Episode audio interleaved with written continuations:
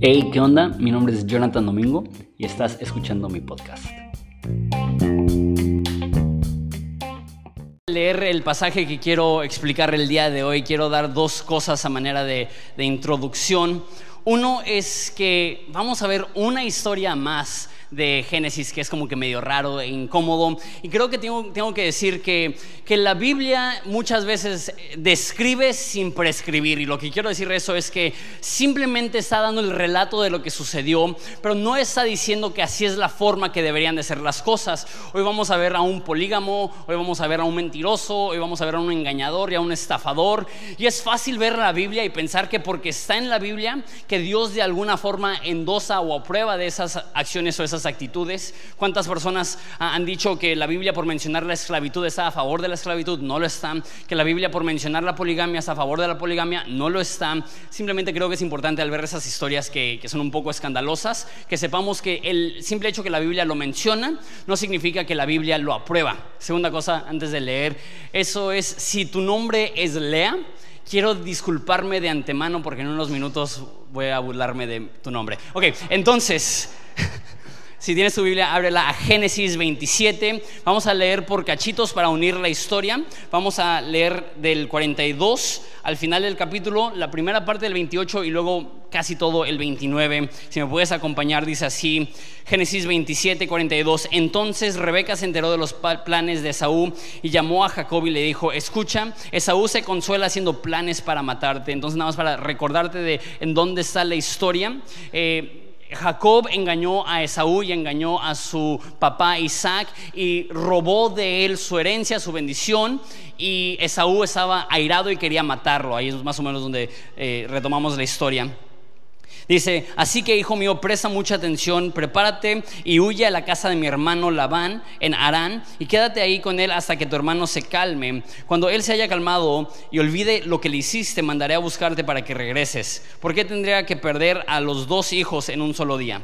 Luego Rebeca le dijo a Isaac, estoy harta de las mujeres hititas de aquí, prefería morir antes de, que, antes de ver a Jacob casado con una de ellas. Entonces Esaú quiere matar a Jacob, la mamá sobreprotectora, este, Rebeca quiere proteger a Jacob, lo manda con su hermano un tiempo para protegerlo con la excusa de que sabes que sería mejor que encuentre una esposa de nuestra propia familia. Próximo capítulo, versículo 1 dice, entonces Isaac llamó a Jacob y le bendijo y le ordenó, no te cases con ninguna de esas mujeres cananeas en cambio, vete de inmediato a Padán Aram, a la casa de tu abuelo Betuel, y cásate con una de las hijas de tu tío Labán. Para nosotros es súper raro y extraño y hasta inmoral, pero en ese entonces lo ideal por cuestiones de paganismo y religión era casarte con alguien cercano a la familia o de la misma familia.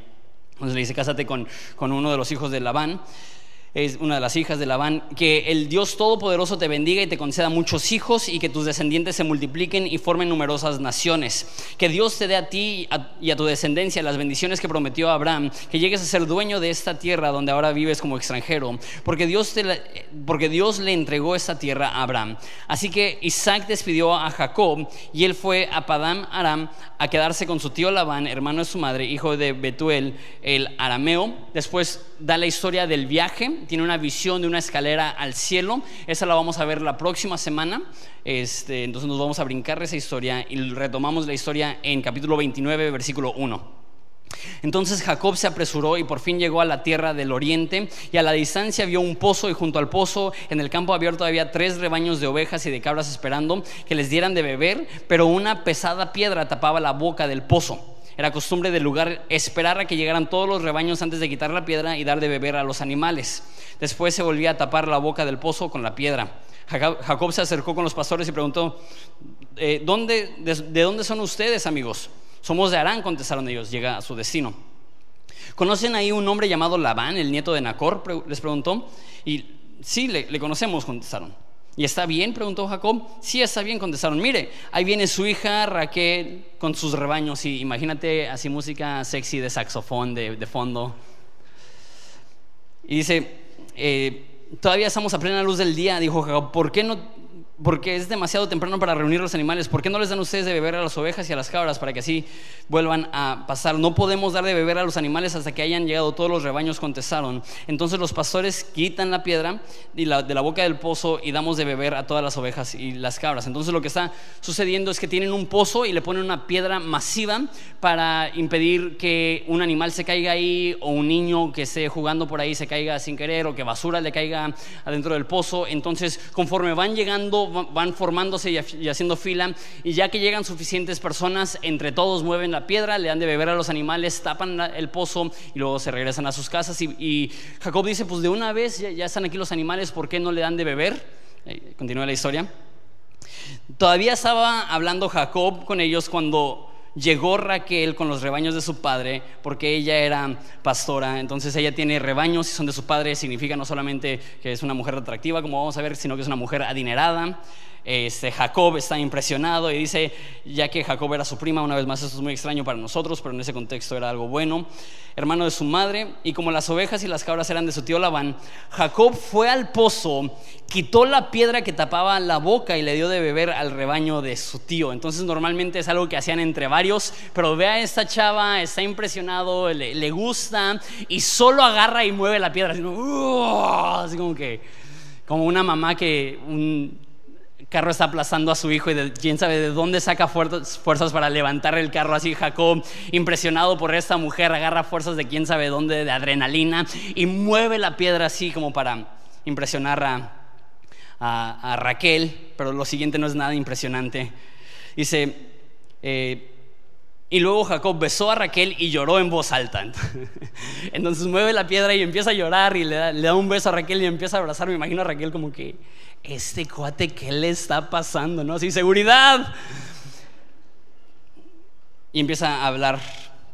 Dice, eh, luego Jacob besó a Raquel y lloró en voz alta y le explicó a Raquel que era su primo por parte de su padre, el hijo de su tía Rebeca. Enseguida Raquel salió corriendo y encontró a su padre Labán. En cuanto Labán oyó de su sobrino que su sobrino Jacob había llegado, corrió a encontrarse con él, lo abrazó y lo besó. Entonces también es un poco extraño eso. Lo llevó a su casa. Cuando Jacob le contó la historia, Labán exclamó: "Verdaderamente eres de mi misma sangre." Jacob se quedó con Labán alrededor de un mes. Y después Labán le dijo: "No deberías trabajar para mí sin recibir pago, solo porque somos parientes. Dime cuánto debería ser tu salario."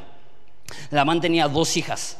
La mayor se llamaba Lea y la menor se llamaba Raquel, aquella que había conocido.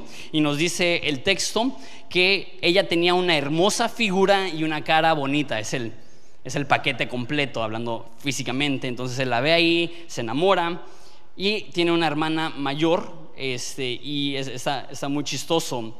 Dice que Jacob estaba enamorado de Raquel y le dijo a su padre, trabajaré para ti siete años y me entregas como esposa a Raquel. Entonces tienen estos, estas dos niñas, la mayor se llama Lea y la menor se llama Raquel. Raquel significa ovejita. Entonces, si tú eres pastor y le pones a tu hija oveja, está medio raro, pero lo que está diciendo es, es, es, amada, es tierna, es, curiosita, es bonita, es, es mi ovejita, es la oveja de nuestra familia. Y Lea, en cambio, significa vaca salvaje. ¿Te imaginas? Llegas al parque a jugar y te presento a mis hijos ovejita y vaca salvaje. Y luego dice que, este, que no había brillo en los ojos de Lea. Hay personas que creen que eso no está hablando del brillo, sino que más bien era visca. Entonces le agregas a su nombre el hecho que era visca y, de por sí está bien gacho que agarre y dice, y Raquel era una mujer de hermosa figura, de hermoso rostro, parece modelo y Lea es Abavisca. Es como que un contraste súper grande. Una parece modelo de lencería, la otra parece modelo de dulcería y este hay problemas ahí, ¿no? Entonces, lo que le dice Jacob a su futuro suegro, te trabajo gratis, soy tu siervo siete años, si permites que me case con tu hija. Entonces, eh, versículo 19, de acuerdo, respondió Labán, prefiero entregarte, entregártela a ti que a cualquier otro, quédate y trabaja para mí. Así que Jacob trabajó siete años para obtener a Raquel, pero su amor por ella era tan fuerte que parecían unos pocos días, muy romántico esa frase. Finalmente llegó el momento de casarse con ella. He cumplido mi parte del acuerdo, le dijo Jacob a Labán. Ahora entrégame a mi esposa para acostarme con ella. Jamás le digas eso a tu suegro. Bajo ninguna circunstancia, si valoras tu vida, si quieres sobrevivir, no le digas, entrégame a tu hija para que me acueste con ella. Pero se ve ya que estaba un poco urgido ahí el, pobre Jacob. Siete años se le hicieron rápidos en el sentido que ya estaba listo, pero dijo, ok, ya, dame a esa mujer. Y Labán dice que eh, entonces Labán invitó a toda la gente de los alrededores y preparó una fiesta de bodas, pero aquella noche cuando estaba oscuro, quién sabe, quizá también estaba tomado Jacob, porque no entiendo cómo puede suceder esto, Labán tomó a Lea, la fea, y la entregó a Jacob, y él durmió con ella. Labán le había dado, y todos, oh, qué gacho, perdónenme. Labán le había dado a Lea una sierva, Silpa, para que la atendiera. La mañana siguiente, cuando Jacob se despertó, se despertó, vio que era Lea. ¿Te imaginas? Como digo, ¿quién sabe cómo estaba la situación? Yo asumo que estaba pasadito de copas Jacob. ¿Cómo no te das cuenta de otra forma? Este, y se despierta y está esperando ver a su esposa de hermoso cuerpo y hermoso parecer y levanta los y abre los ojos y ahí ve a Lea con los ojos, ¿no? Un ojo viéndolo y otro ojo quién sabe para dónde y dice, ¿qué pasó? ¿Te imaginas? Lea, ¿no? ¿Dónde está Raquel? ¿Qué pasó? Se despierta, se, tapa, ¿qué pasó? Y dice, oh, hola mi amor, ya nos casamos. ¿Cómo que nos casamos? No, esa es, la situación. Entonces, eh, Labán le dio a Lea en vez de las, perdón, versículo 26, 25 dice, ¿qué me has hecho? Le dijo a Labán con furia. He trabajado para ti siete años por Raquel. ¿Por qué me has engañado? Dice, aquí no es nuestra costumbre casar a la hija menor antes de la mayor. Y hermana brincada, hermana quedada, ¿no? Eso es en la Biblia. Contestó Labán. Pero hasta que se termine la semana nupcial, entonces también te daré a Raquel, siempre y cuando prometas trabajar para mí otros siete años. Un abusivo y aprovechado este Labán. Así que Jacob aceptó trabajar siete años más. Una semana después de casarse con Lea, Labán también le entregó a Raquel. Labán le dio a Raquel una sierva Bilham para que la atendiera. Entonces Jacob durmió también con Raquel y la amó mucho más que a Lea. Y así se quedó, y se quedó ahí y trabajó para Labán los siete años adicionales. Oramos, Padre, te damos gracias por esta historia, aunque sea súper extraña, creo que tenemos mucho que podemos aprender de ella. Entonces pido que nos ilumines en el nombre de Jesús. Amén. Pablo le dijo a Timoteo que tienen que cuidar su vida y su doctrina que van a haber momentos en los cuales, especialmente en una iglesia como Horizonte, que estudiamos libros de la Biblia completos, se va a sentir más doctrinal, casi casi académico, más didáctico, donde vamos a estar hablando de conceptos y de ideas. Sin embargo, es importante que los mensajes no sean únicamente doctrinales, sino que también sean prácticos. Pablo le dijo, cuida tu, tu doctrina y cuida tu vida. Y creo que en Génesis hemos podido hacer eso las últimas cuantas semanas, tener mensajes altamente prácticos. Hace dos semanas hablamos de, de qué buscar en alguien con la que te quieres casar. Hace una semana hablamos de la paternidad y hoy vamos a hablar de relaciones en general, pero específicamente cómo prepararte para casarte les aseguro, si, si, eres soltero, eso obviamente va a ser útil para ti, pero aún si ya estás casado o tienes hijos, créeme que eso también va a ser útil para todos, va a ser lo suficientemente general para que sea aplicable a quien sea, pero el enfoque va a ser cómo prepararte para casarte. Sin embargo, el primer punto va dirigido más a papás y el primer punto es, deja que tus hijos carguen peso, deja que tus hijos carguen peso. Algo que se me hace tan interesante de esta historia, que está implícito, es que aunque Isaac era un multimillonario, era de las personas más ricas sobre la faz de la tierra, sería el equivalente hoy en día a alguien que tiene cientos de millones de dólares. Llega Jacob a este lugar y tiene que trabajar para vivir con su tío, no tiene siervos, él mismo mueve la piedra, él mismo le da de beber a los animales. Al parecer llega sin un cinco y no tiene dinero para lo que se hacía en ese entonces, que era la dote. Entonces tú al casarte con alguien le dabas a su familia cierta cantidad de animales o cierta cantidad de dinero. De hecho, fui a África este año y hasta hoy en día, si te quieres casar, le tienes que dar 50 vacas a tu suegro. Le dije, creo que me voy a ir a vivir a África. ¿Te imaginas toda la carne asada? Yo me conformo con dos vaquitas, llévatela. No, no es cierto. Este, qué gacho, ¿no? No, mi hija vale mucho más que dos vacas, pero dos vacas sería chido. Hoy en día no te dan nada. El caso es que no tenía absolutamente nada para la dote. Entonces él, tuvo que trabajar y se me hace muy interesante que Isaac siendo rico, no lo envió con, dinero. No sé si es que estaba tan sentido por el engaño que había hecho el capítulo anterior de, que él era un ciego y le dijo que era este, su hijo eh, Esaú y, lo engañó y quizá estaba tan sentido con Jacob que lo manda sin dinero para que sufra un poco. O quizá es que está aplicando algo que vemos como un principio en la Biblia y eso es que si te quieres casar, la Biblia dice que por esta razón el hombre dejará a su padre y a su madre y se unirá a su mujer y le está dando una oportunidad de trabajar por su propia cuenta, de desarrollar una ética de trabajo, de ser responsable, de ser maduro, de, no ser mimado ni, ni sobreprotegido, sino de ganarse la vida por su propia cuenta. Y, yo le doy más por eso y, creo que es importante como padres que le demos espacio a nuestros hijos para que sufran un poco. No estoy diciendo que los hagas sufrir, sino que los dejes sufrir. Muchos papás son sobreprotectores y no le dan espacio a los hijos a, que pasen los procesos que necesitan pasar para poder crecer, madurar y, desarrollar un poco de responsabilidad y, de madurez. E, esto lo viví yo y no lo digo sentido ni mucho menos, al contrario, estoy súper agradecido.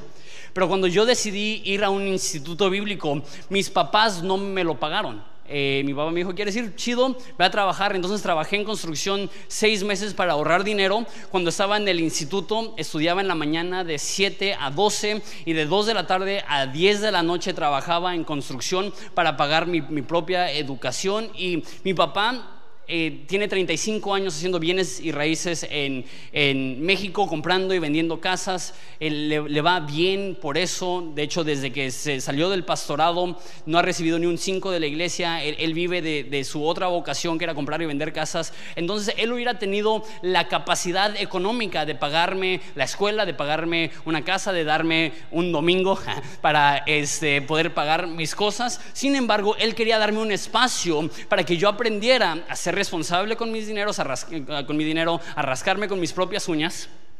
Y cuando me fui de misionero a Inglaterra, yo asumí, no, pues mi papá es pastor, tenemos la iglesia, la iglesia me va a apoyar, mi familia me va a apoyar, y, no me dieron absolutamente nada, ni, ni, cinco pesos. Y no lo digo sentido, pero me sorprendió porque yo pensaba, pues obviamente si, estoy siguiendo el llamado de estar en el ministerio me van a apoyar, pero mis papás querían asegurarse que estuviera siguiendo un llamado y que Dios fuera el que provea, no que ellos fueran los que estaban interviniendo siempre, asegurándose que no tuviera necesidad. Entonces saqué una visa que me iba a permitir trabajar en Inglaterra, me fui de misionero a Inglaterra un año y me fui con dinero, según yo, para tres meses en lo que encontraba trabajo. Tardé cinco meses en encontrar trabajo y me duró tres semanas el dinero.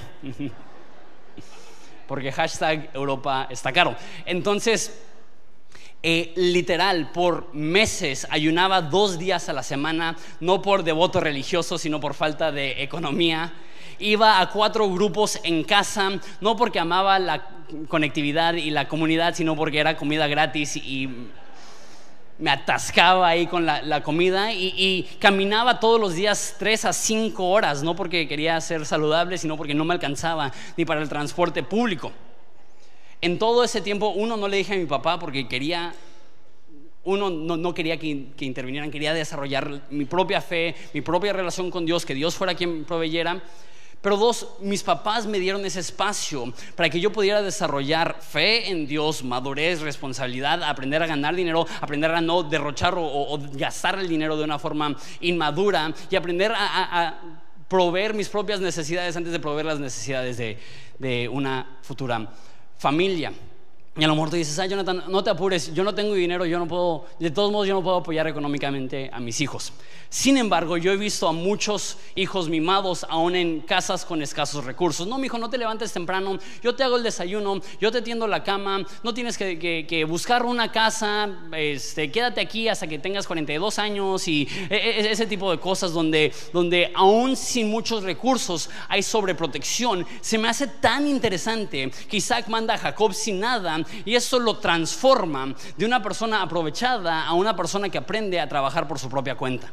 Entonces no sé qué, cuántos padres necesitan escuchar eso. Sé que es un poco difícil, sé que es más difícil para las mamás, los papás estamos como que, rásate con tus propias uñas, tengo 18 años pagando tus necesidades, pero las mamás son un poco más de, ay no, pobrecito, necesita, necesita el abrigo de su madre. Sé, que tiene 52 años, pero es que me necesita.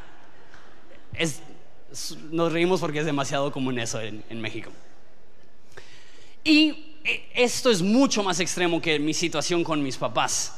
Porque aunque mi papá se ganó la vida y me pudo haber apoyado, apoyado, no tenía recursos así como para echar para, para arriba. Isaac sí. Isaac fácil le pudo haber dado un ejército, siervos, esclavos, le pudo haber comprado una casa, le pudo haber dado absolutamente todo y lo mandó sin nada. Eso sería como si el hijo de Carlos Slim trabajara en una tienda de Telcel trapeando. No, uno diría, ¿pero por qué? De hecho, me hizo respetar mucho al presidente Obama, expresidente Obama de los Estados Unidos, que él mandó a su hija, aun cuando él era presidente, a trabajar como mesera. Me, gustó eso, enseñarles a echar y, ser responsable y, que no, no te van a entregar todo en charola de plata, aun si tienes recursos. Él se aseguró, el presidente Isaac, mis papás, de que pudiéramos desarrollar una ética de trabajo. Ten cuidado de no mimar a tus hijos. Punto número dos, y esto ya es para aquellos que se quieren casar, tienes que prepararte para independizarte desarrollar. Uno era el, enfoque de los papás, el otro es ahora tu propio enfoque. Que si es que te quieres casar, necesitas asegurarte de prepararte para poder hacer eso. Prepararte económicamente, prepararte en tu nivel de madurez, prepararte en tu nivel de espiritualidad. Porque mucha gente, y más en círculos cristianos, se quieren casar, pero no están dispuestos a tomar los pasos necesarios para poder estar listos para casarse. Lo que veo en Jacob es que aunque llegó sin dinero, llegó a la casa de su tío y lo primero que hizo fue empezar a trabajar. A tal grado que el, que el tío le dijo, oye, sé que somos parientes y todo eso, pero no está bien que estés trabajando sin un salario. Dime cuánto quieres que, te pague. Él no llegó a echarse en la casa de su tío y decir, ah, qué bueno que mi tío es rico, yo me voy a quedar aquí, voy a comer chetos, voy a pasar mi día en Instagram viendo fotos de mis amigos y, ya este, un día me voy a casar con su hija y me, y me voy. No, él llegó y de inmediato llegó con la mentalidad no voy a estar aquí de, arrimado, voy a estar aquí aportando, trabajando, haciendo algo. Y eso fue lo que le permitió llegar al punto donde le dijo, hey, estoy dispuesto a trabajar por 17 años, quizá no tengo dinero, quizá no tengo para una dote, pero toma mi trabajo físico como, como un pago para poder casarme con tu hija, si él no hubiera desarrollado una ética de trabajo ese mes, si él no hubiera comprobado a su futuro suegro que él era un hombre trabajador, jamás le hubieran dado a su hija Raquel. Es súper, súper importante que seamos personas que tomamos el, el, deseo de casarnos como incentivo para tomar los pasos correctos para prepararnos. Hace unas semanas hablé de que los hombres tenemos que tener una visión y una idea de lo que queremos hacer y, no ser inconstantes, sino ser dedicados a algo y, saber conseguir un, empleo y saber proveer nuestras necesidades y si estamos en una carrera terminarla. Y alguien me dijo, Jonathan, tú no terminaste tu carrera, es más, tú no estudiaste una carrera universitaria más allá de un instituto bíblico. Pero la realidad es que es importante si eres hombre que te prepares de alguna forma para poder proveer para las necesidades de tu hogar. La Biblia dice, y esta es de las frases más fuertes de toda la Biblia, el que no provee para las necesidades de su hogar ha negado la fe y es peor que un incrédulo. Entonces, si quieres casarte, mas no estás dispuesto a prepararte para estar en el lugar correcto para casarte, eh, no está siendo un hombre responsable según la Biblia, que dice que quien se quiera casar, que esté seguro que pueda proveer para las necesidades de su familia. Punto número tres. El amor no tiene prisa. Vemos que él estuvo dispuesto a trabajar siete años antes de casarse con, con Raquel. Y para muchos de nosotros diríamos, siete años es un un chorronal de tiempo. Y no estoy, no estoy diciendo que, que los noviazgos deben de ser largos ni cortos. Lo que sí estoy diciendo es que el amor verdadero no tiene prisa. Ahora, en círculos no cristianos, específicamente hombres, la gran mayoría no mueren por casarse. En círculos no cristianos eh, es tan normal y aceptable tener sexo con tu novia, tener sexo con alguien que te interesa, que le quitas ese elemento de, una urgencia o de una... Este, de un deseo de acelerar las cosas para hacer las cosas bien. casi cualquier persona que conozco que tiene mi edad y es soltero, que no es cristiano, no tiene ninguna prisa por casarse. Pero parece que en la iglesia eh, puede ser al revés. Y más si eres una persona que amas a Dios, que quieres obedecer a Dios, que es muy claro en toda la Biblia de pasta a pasta, que Dios ha diseñado el sexo para disfrutarse exclusivamente dentro de los confines de un matrimonio. Entonces personas dicen, ok, quiero ser puro, quiero respetar y honrar el cuerpo de mi novia o de mi prometida, quiero hacer las cosas bien delante de Dios. ¿Pero qué provoca eso? Que haya cierta prisa, ¿no? Así como Jacob después de siete años dice, dame a tu hija para que me acueste con ella. Y, la van así como que, hey, bañate con agua fría. y ahorita hablamos. Eh, eh, eh, conozco demasiadas personas que, que su mismo deseo de hacer las cosas bien provocan demasiada prisa. La Biblia dice que el amor es paciente, eso es 1 Corintios 13. La primera cosa que la Biblia dice acerca del amor es que no tiene prisa quiere hacer las cosas bien, no quiere alargar la situación. No estoy diciendo que debes de pasar siete años, eso es lo que él tuvo que pasar para poder pagarle a su suegro, para poder estar con, con, su, con su hija. Pero el caso es esto, si estás dispuesto a acelerar la situación a tal punto que estás perjudicando la relación, eso ya no es amor. Eso es desesperación en el mejor caso o lujuria en el peor caso. Y muchas veces podemos confundir el deseo sexual por un amor real, pero un amor real está dispuesto a decir, sé que quiero estar con esta persona, quiero hacer las cosas bien, quiero honrar su cuerpo, quiero ser puro, quiero ser casto sexualmente hasta que lleguemos al, matrimonio, pero no voy a acelerar las cosas y poner en juego la salud de esta relación. Una vez más, no estoy diciendo que tengas una relación súper larga antes de casarte. La Biblia misma dice, es mejor casarse que quemarse. Pobre Jacob ya parecía la antorcha humana, ya no, ya no sabía qué hacer consigo mismo. Pero lo que estoy llegando es, hay urgencia, mas no hay prisa. La urgencia te lleva a hacer las cosas lo más rápido posible sin poner en juego la salud de la relación la urgencia te lleva a, agilizar las cosas, pero de manera sana. La prisa te lleva a descartar la precaución y hacer las cosas a tu manera y no a la manera de Dios. Y un amor real, aunque tiene urgencia, no tiene prisa. Aunque quiera hacer las cosas bien, no está acelerando las cosas de una manera no saludable. ¿Así vamos bien? Punto número cuatro. El amor hace que el sacrificio valga la pena. Una de las frases más bonitas de, ese pasaje es que trabajó siete años, pero que se le hicieron como unos cuantos días. Estaba tan enamorado que el trabajo de casi una década se le hicieron como unos cuantos días porque cada día estaba él anticipando el poder estar con, la mujer que él amaba, con esa mujer tan hermosa, con esta mujer este, que, él amaba con todo su corazón. Y veo algo ahí que es muy cierto. Cuando tienes un buen matrimonio, hace que cualquier sacrificio valga la pena. Y tener un buen matrimonio va a implicar muchos sacrificios. Es imposible que los dos se conviertan en uno sin que haya sacrificios profundos implicados.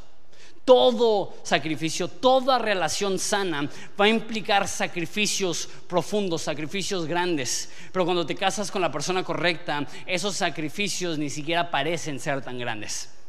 La Biblia dice en Proverbios que una buena esposa es una corona para su esposo y una mala esposa es un cáncer en los huesos. Cuando te casas con una buena mujer que te ama, una mujer que tú amas, hace que cualquier sacrificio valga la pena. Y la vida es difícil, proveer para tu hogar es difícil, proveer para tu familia es difícil, lidiar con un patrón es difícil, lidiar con tus compañeros de trabajo es difícil, lidiar con problemas económicos es difícil, lidiar con el sacrificio de llevar armonía en un hogar es difícil, criar a hijos es difícil, todo esto es súper, súper difícil. Pero cuando te casas con una persona que amas, cuando te casas con una persona que, realmente eh, ha mostrado ser una persona noble y una persona que amas con todo tu corazón, esos sacrificios se ven tan pequeños, se sienten tan pequeños y se convierte en un honor sacrificarte para tu esposa o tu esposo. Cuando hay un amor real, el sacrificio parece fácil. No es fácil, es un sacrificio, como ya dije, real. Sin embargo, eh, eh, es mucho más sencillo cuando hay una relación sana. Entonces debemos estar buscando eso. Vale la pena. Muchas personas dicen, no me quiero sacrificar porque quiero lo mejor para mí, pero la Biblia dice que el que ama a su esposa, a sí mismo se ama. El que se sacrifica para su esposa, a sí mismo se está amando. En Estados Unidos está ese dicho famoso, happy wife, happy life. En español, esposa feliz, vida feliz. Y eso es cierto, no estoy diciendo que sales de tus posibilidades para agradar a tu mujer, pero lo que sí estoy diciendo es que cuando haces tu mayor esfuerzo para agradar a tu cónyuge, tu relación va a ser mucho, mucho más sana. No una relación de quitar, sino una relación de ceder. Punto número 5, con eso terminamos dando un pequeño giro del rollo de relaciones a lo que creo yo es el enfoque de esta historia. Y eso es que lo que siembras, cosechas. Les recuerdo la historia de la semana pasada. Y eso es que Jacob engañó a su papá. Él se hizo pasar por el hermano mayor para recibir la bendición y ahora se la aplican a él donde la hermana mayor se, pasa se hace pasar por la hermana menor. Y le dice a Jacob, ¿por qué me has engañado? Y lo que es curioso es que el nombre Jacob significa engañar. Entonces prácticamente le dice, ¿por qué me has jacobiado? ¿No? Me la aplicaste. El engañador fue engañado, el estafador fue estafado, el mentiroso fue engañado. Y la Biblia dice en el Nuevo Testamento, en Gálatas, que lo que siembras cosechas, es una ley. Que si siembras engaño, serás engañado. Si siembras mentira, te mentirán. Si siembras odio, te odiarán. Si siembras crítica, te criticarán. Si siembras agresividad, la gente será agresiva contigo. Y mucha gente se pregunta, ¿por qué estoy rodeado de gente negativa? ¿Por qué estoy rodeado de negatividad? Porque estoy rodeado de gente problemática? Y lo primero que yo diría es, ¿qué es lo que estás sembrando en tus relaciones? ¿Qué es lo que estás poniendo en el suelo, que es una semilla que brota y produce exactamente lo que has sembrado? La Biblia dice, no puedes sembrar eh, naranjas y querer manzanas. No puedes sembrar crítica y recibir gracia. No puedes sembrar juicio y recibir misericordia. Lo que siembras cosechas. Pero lo, chido de, ese principio es que dice, siembra la carne y cosechas muerte. Siembra al espíritu y cosecharás vida. Cuando tú siembras gracia, recibes gracia. La Biblia dice que los que perdonan serán perdonados. Siembra perdón, recibirás perdón. Siembra generosidad, recibirás generosidad. Siembra, siembra paciencia, recibirás paciencia. Muchas veces la razón que batallamos tanto en nuestras relaciones intrapersonales es porque hemos sembrado algo y estamos esperando cosechar otra cosa y simplemente así no funciona. Y en Horizonte creemos absolutamente en la gracia de Dios y creemos absolutamente en el perdón de Dios. Sin embargo, aunque seas perdonado y aunque hayas recibido la gracia de Dios, no cambia del hecho que esa es una ley.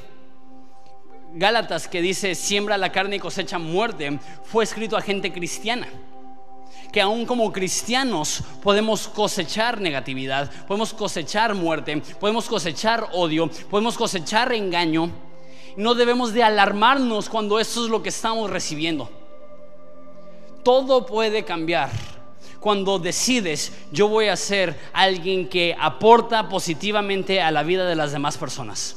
Dice Proverbios que quien quiera tener amigos debe de ser amigo. Conozco muchas personas que dicen, ay, es, es, que nadie se toma el tiempo para invertir en mí. Mi pregunta es, ¿cuánto tiempo has tomado tú para invertir en otros?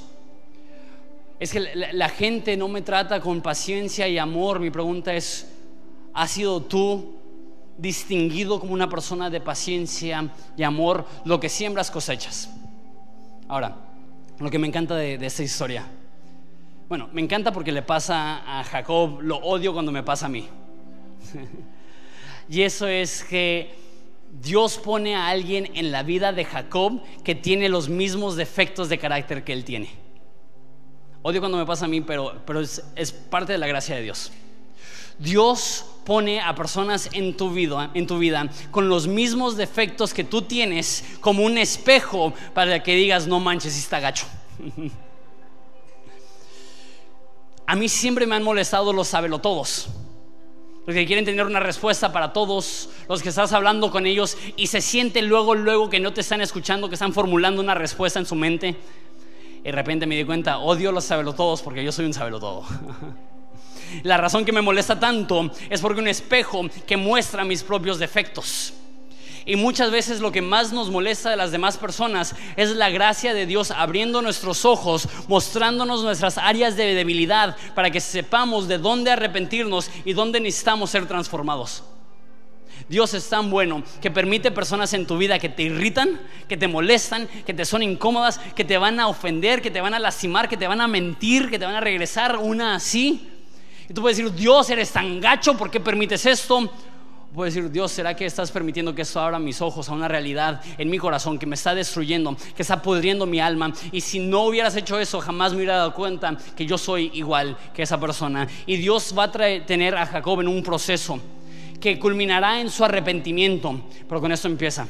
Pequeñas señales, necesitas arrepentirte, estás mal. El mismo dolor y frustración que sentiste tú cuando te levantaste y estaba Lea la fea, no Raquel la modelo enfrente de ti. Es la misma frustración que sintió tu padre cuando se enteró que su propio hijo le había engañado. Y muchas veces no sabemos el daño que estamos causando hasta que alguien nos daña de la misma forma que nosotros hemos dañado a los demás. Y no es Dios siendo cruel, es Dios siendo bueno. Porque mejor reconocer nuestros errores, arrepentirnos y, ser transformados, que ignorar nuestros errores y continuar en perdición y en este camino que lleva a la destrucción. Tim Keller, perdón, este Charles Spurgeon dijo que a veces sentimos que Dios nos está destruyendo cuando en realidad nos está salvando. A veces las cosas que nos molestan tanto y nos sentimos que nos perjudican tanto, realmente a la larga es lo que hablé hace unas cuantas semanas, son como el fuego que hace que las impurezas floten a la superficie para que Dios nos pueda limpiar y nos pueda hacer más a su imagen. El que se humilla, Dios lo levanta. Entonces la Biblia dice, humillémonos delante de la poderosa mano de Dios para que en su momento Él nos exalte. Eh, David, el salmista, ora y dice, demuéstrame si hay algún pecado en nuestro corazón porque así como a veces estás en tu casa y hay una peste que ni siquiera te das cuenta porque ya estás acostumbrado a eso y llega alguien a tu casa y dice, órale, huele bien feo y ni siquiera lo percibes. Así también en nuestra vida hay un sinfín de pecados y de cosas que lastiman y de cosas que ofenden que ya nos hemos acostumbrado y ya ni lo vemos. Y Dios en su gracia, por amor a ti y por amor a las demás personas, te abrirá los ojos y será molesto y será incómodo, pero no lo hace para destruirte, lo hace para que puedas ser más como su hijo, para que seas mejor para la comunidad, para que puedas ser transformado, para que puedas tener más amor, para que puedas tener más paciencia, para que puedas tener más perdón. Dios permite que haya personas en tu vida que te molestarán, que te lastimarán, que te ofenderán, pero no lo veas como el castigo de Dios Míralo como la mano de Dios que está buscando transformarte y hacerte más a la imagen de su Hijo. Porque aquellos que aman a Dios, todas las cosas obran para bien. Porque a los que Él antes conoció, también los predestinó para que fueran hechos conformes a la imagen de su Hijo. ¿Les parece si nos ponemos de pie y oramos para cerrar ese tiempo?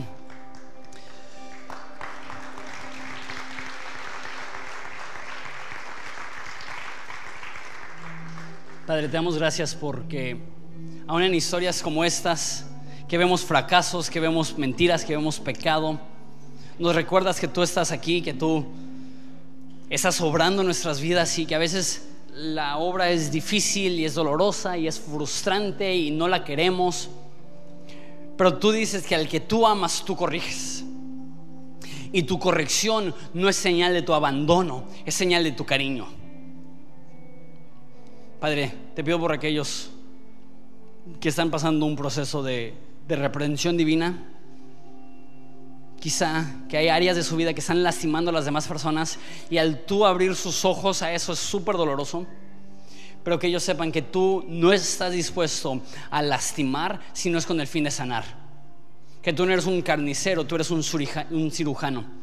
Y tú no estás buscando herirnos, Tú estás buscando remover cánceres de nuestro cuerpo que nos están destruyendo. Y si es doloroso y, y sí apestan, pero sabemos que estamos en tu mano y sabemos que tú nos estás guiando y sabemos que tú nos amas demasiado para permitir algo que suceda que no va a ser para nuestro bien, aunque ahorita nos duela. Sabemos que tú nos estás llevando por caminos de gracia, por caminos de transformación, por caminos de amor, por caminos que son a la larga lo mejor para nosotros.